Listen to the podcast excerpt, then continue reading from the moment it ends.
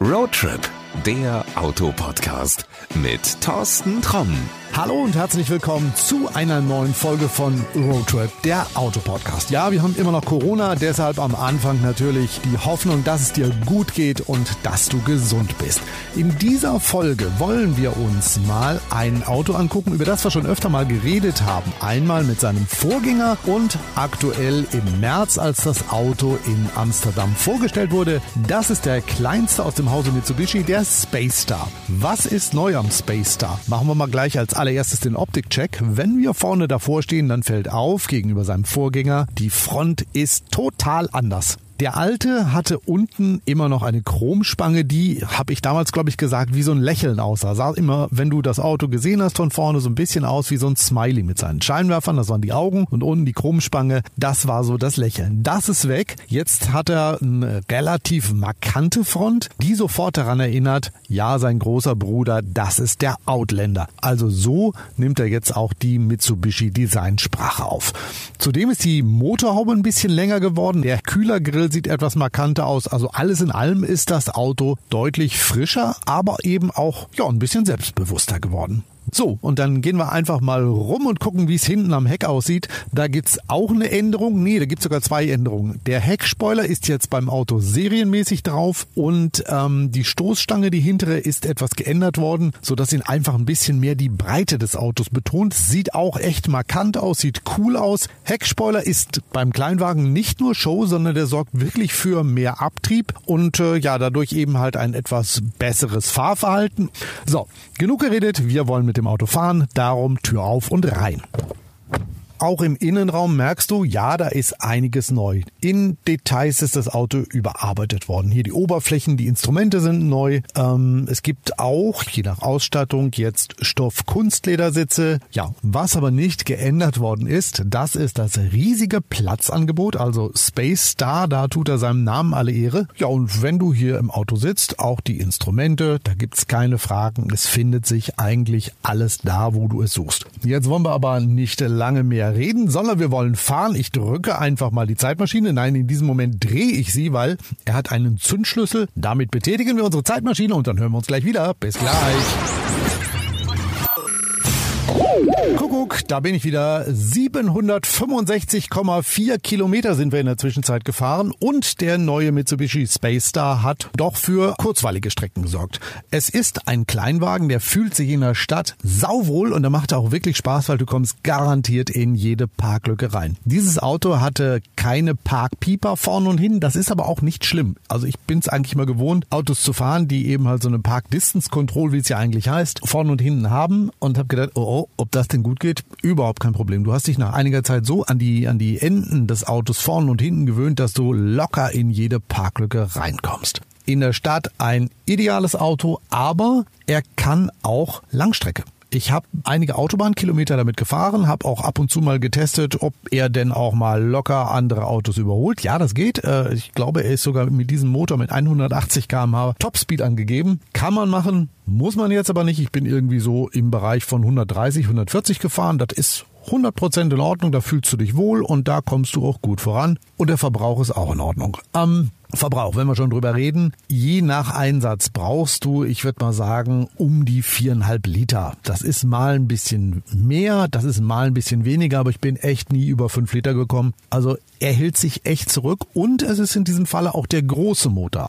Ich habe ja bereits schon mal den kleinen 1 Liter Motor gefahren. Das ist ein 1,2 Liter hier. Der hat ähm, 80 PS. Da sind verglichen jetzt mit dem kleinen Motor nur 9 PS mehr. Aber er fühlt sich schon deutlich kräftiger an. In der Stadt brauchst du das nicht. Überhaupt keine Frage. Da reicht der kleine Motor voll und ganz. Der braucht auch noch ein bisschen weniger Sprit. Aber wenn du sagst, Mensch, ich bin aber doch des Öfteren mal auf Landstraßen und Autobahnen unterwegs, dann überleg dir, ob du nicht zum 1,2 Liter Motor greifst. Für mich dann eine vernünftige Entscheidung. Und Fahrspaß, na klar, ist auch mit dem Motor gegeben. Ja, was gibt's jetzt noch zu dem Auto zu sagen? Da ist so viel dran passiert. Zum Beispiel ein ganz wichtiges Thema nennt sich ja Konnektivität. Also, dass man sein Handy mit dem Auto verbinden kann und auch gewisse Apps darin nutzen kann. Das geht hier jetzt. Das Infotainment-System ist äh, in meinem Fall mit Android Auto äh, kompatibel und da kannst du dann dein Telefon sehr bequem mit dem Auto verbinden und alles funktioniert wirklich aller allerbestens. Ja, was gibt's noch zu sagen? Je nach Ausstattung gibt's jetzt beim Auto auch B-LED-Scheinwerfer. Ähm, Im Heck gibt's auch LED-Rückleuchten, auch je nach Ausstattung. In der Grundversion ist es jetzt nicht drin, das ist aber nicht weiter schlimm. Die Grundversion, darüber können wir auch mal reden, die ist für eine Basisvariante echt üppig ausgestattet. Also fünf Sitze, fünf Türen, sechs Airbags. Serienmäßig ist auch eine Berganfahrhilfe. Ähm, die Außenspiegel sind nicht nur in Wagenfarbe lackiert, die sind auch elektrisch einstellbar und das Auto hat auch in der Basisausstattung schon vorn elektrische Fensterheber. In der Preisliste steht er mit 10.490 Euro. Ich habe aber mehrfach bei meinem Händler hier lokal in der Nähe gesehen, dass er dieses Auto für 7.490 Euro anbietet. Und das ist, glaube ich, auch der Preis, für den du dieses Auto bekommen kannst, wenn du sagst, Du willst eine Basisvariante haben. In äh, diesem Fall hier war es ein etwas üppiger ausgestattetes Auto mit äh, der Bezeichnung Intro Edition Plus. Der hatte äh, unter anderem ein richtig fettes Audiosystem, was richtig gut klingt. Zentralverriegelung mit äh, Funkfernbedienung ist da drin. Er hat hinten was ich immer ganz wichtig finde, die Privacy-Verglasung, also abgedunkelte Scheiben, dass du hinten noch mal eine Jacke oder auch mal eine Tasche auf der Rücksitzbank liegen lassen kannst, ohne dass sie gleich jeder sieht. Ähm, beheizbare Außenspiegel sind drin. Es ist ein TomTom Navi drin, das wirklich gut funktioniert. Außerdem gibt's Sitzheizung. Das ist, glaube ich, für die Mädels immer ganz wichtig, dass das Auto Sitzheizung hat auf beiden Sitzen. Er hat ein Tempomat und das Lenkrad und der Schaltknauf sind lederbezogen. Außerdem kannst du den Fahrer- und Beifahrersitz Höhen verstellen und es gibt hinten auch noch elektrische Fensterheber. Also wirklich volle Hütte, ist wirklich gut. Auto in der Preisliste steht mit 14.490 Euro. Auch da solltest du mit dem Händler drüber reden, kriegst mit Sicherheit auch einen deutlich günstigeren Preis. Ja, und dann kommen wir auch zum Punkt, was gibt's denn zu meckern? Tut mir leid, ich finde nichts. Ich habe nichts gefunden, dass irgendwo was klappert oder mir irgendwie eine Ablage fehlt. Das Auto hat Ablagen ohne Ende. Du kannst vorne einen Becher reinstellen. Es passt in die Türablage auf Flaschen rein. Es ist ein Kleinwagen, aber es ist kein Verzichtsauto. Der Kofferraum ist groß genug. Du bekommst zwei Wasserkisten und ein bisschen Krimskrams locker rein. Wird der Einkauf größer, ist auch ganz schnell die Rücksitzbank umgelegt. Also es gibt echt nichts zu meckern. Für einen kleinen Wagen ist das Auto top ausgestattet und auch wirklich clever durchdacht. Ja, für wen ist dieses Auto gedacht? Auch da gibt's nicht so eine typische Zielgruppe. Also da kannst du jetzt nicht sagen, das ist nur für, keine Ahnung, Leute, die in der Stadt leben oder für Leute, die auf dem Land leben oder sowas. Also ich glaube, er macht in der Stadt auf jeden Fall eine gute Figur. Er kann aber auch locker die Langstrecke. Klar, kein Auto, wenn du jetzt jeden Tag von Hannover nach München fahren musst, aber er macht das durchaus mal mit. Und wenn du sagst, Mensch, wir fahren zu zweit in Urlaub und haben nicht viel Gepäck dabei, auch da ist es kein Problem mit dem Auto an den Gardasee zu fahren als Beispiel. Es ist aber auch, das habe ich beim letzten Mal auch gesagt, ein gutes Anfängerauto, weil die Basisversion für 7.500 Euro, die ist genauso teuer wie eines dieser typischen Anfängerautos, also so ein gebrauchter Golf, Astra, Focus, irgendwie sowas, ist da aber auch mit moderner Technik ausgestattet und, was ich auch besonders wichtig finde, auch mit aktuellen Sicherheitssystemen. Das hast du eben halt bei einem alten Auto als Anfänger nicht. Also als Vater oder Mutter, wenn du das Auto eh bezahlen musst, ich würde mal sagen, denk drüber nach, ob das nicht mehr Sinn macht. Du gönnst deiner Tochter oder deinem Sohn ein neues Auto, wo das Kind dann sicher mit unterwegs ist. Du dann weißt, kommt immer heile nach Hause. Ähm, warum ist dieses Auto so sicher? Oder warum ist dieses Auto von der Sicherheit her besser als ein altes Auto? Ganz einfach, weil er etwas hat, was es bei alten Autos nicht gibt. Das ist nämlich der Notbremsassistent. In diesem Fall hier im Mitsubishi Spacer ein Notbremsassistent mit Fußgängererkennung, der also in der Stadt auch den Anker schmeißt, wenn irgendeiner vors Auto tapst und Sohn oder Tochter nicht so schnell reagieren kann. Außerdem, je nach Ausstattung gibt's in dem Auto jetzt auch einen Spurhalteassistent, nennt sich bei anderen Lane Assist, tolle Geschichte, finde ich gut. Fernlichtassistent ist an Bord und je nachdem, je nach Ausstattung gibt's auch eine Rückfahrkamera, die für Anfänger zumindest das Einparken ein bisschen einfacher macht.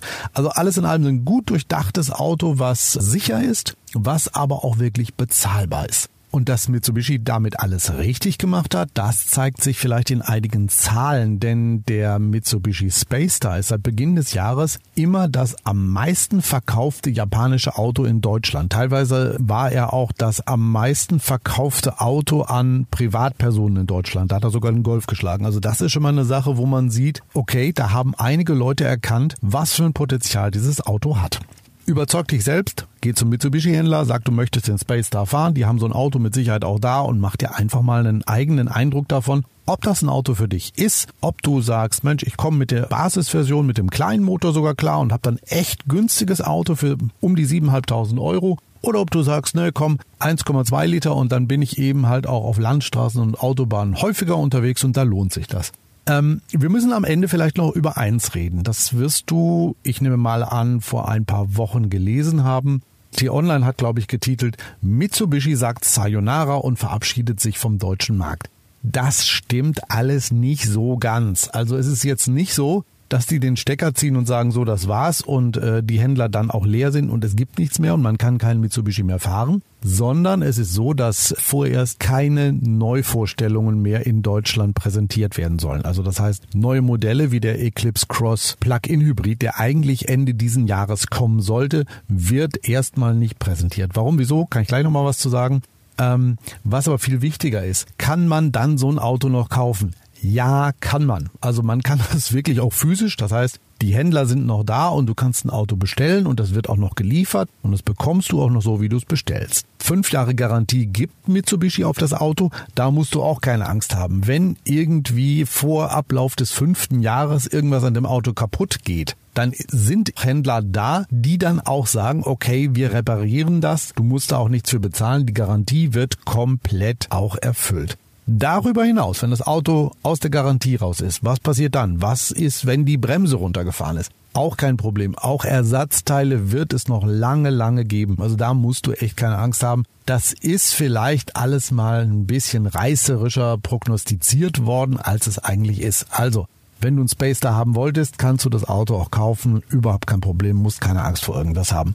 Ähm, warum macht man das? Da kommt zum Beispiel das Thema Corona mit ins Spiel. Du weißt vielleicht, dass Mitsubishi zum Renault-Konzern gehört. Also Renault, Nissan und Mitsubishi entwickeln zum Teil Autos untereinander, entwickeln Vertriebsstrategien und so weiter. Und äh, wenn du mitgekriegt hast, wie es Renault im Moment geht, nämlich richtig schlecht, dann ist klar, dass die im Moment versuchen, Kosten zu sparen, wo es nur geht. Und das macht man eben halt auch durch solche Aktionen. Was da hinterher draus wird nach Corona, hoffen wir, dass es den ganzen Autoherstellern besser geht. Aber können wir noch nicht sagen. Im Moment, wie gesagt, ist alles überhaupt kein Problem und du musst dir keine Sorgen machen. Und wenn du ein neues Auto gekauft hast, musst du auch keine Angst haben, dass dieses Auto irgendwann mal liegen bleibt oder du da nicht mehr mitfahren kannst, weil, keine Ahnung, irgendwas kaputt gegangen ist. So, ich hoffe, dass ich jetzt mal ein bisschen Licht ins Dunkel bringen konnte, warum der Mitsubishi Space da ein wirklich gutes Auto ist. Ich sag's nochmal, einfach zum Händler gehen, einfach fahren, selber einen Eindruck verschaffen. Und äh, ja, das sollte es für heute eigentlich auch schon gewesen sein. Dann hören wir uns in einer der nächsten Folgen wieder mit einem spannenden Auto. Damit du die auch rechtzeitig auf deinem Smartphone oder vielleicht auch auf deiner Alexa hörst, ganz einfach auf den Abonnieren-Button drücken und dann kommt das automatisch auf deinem Gerät, wo du uns gerade hörst, an. In diesem Sinne, ich wünsche dir, dass du gesund bleibst, eine gute Fahrt, alles Gute und bis bald. Das war Roadtrip, der Autopodcast mit Thorsten Tromm.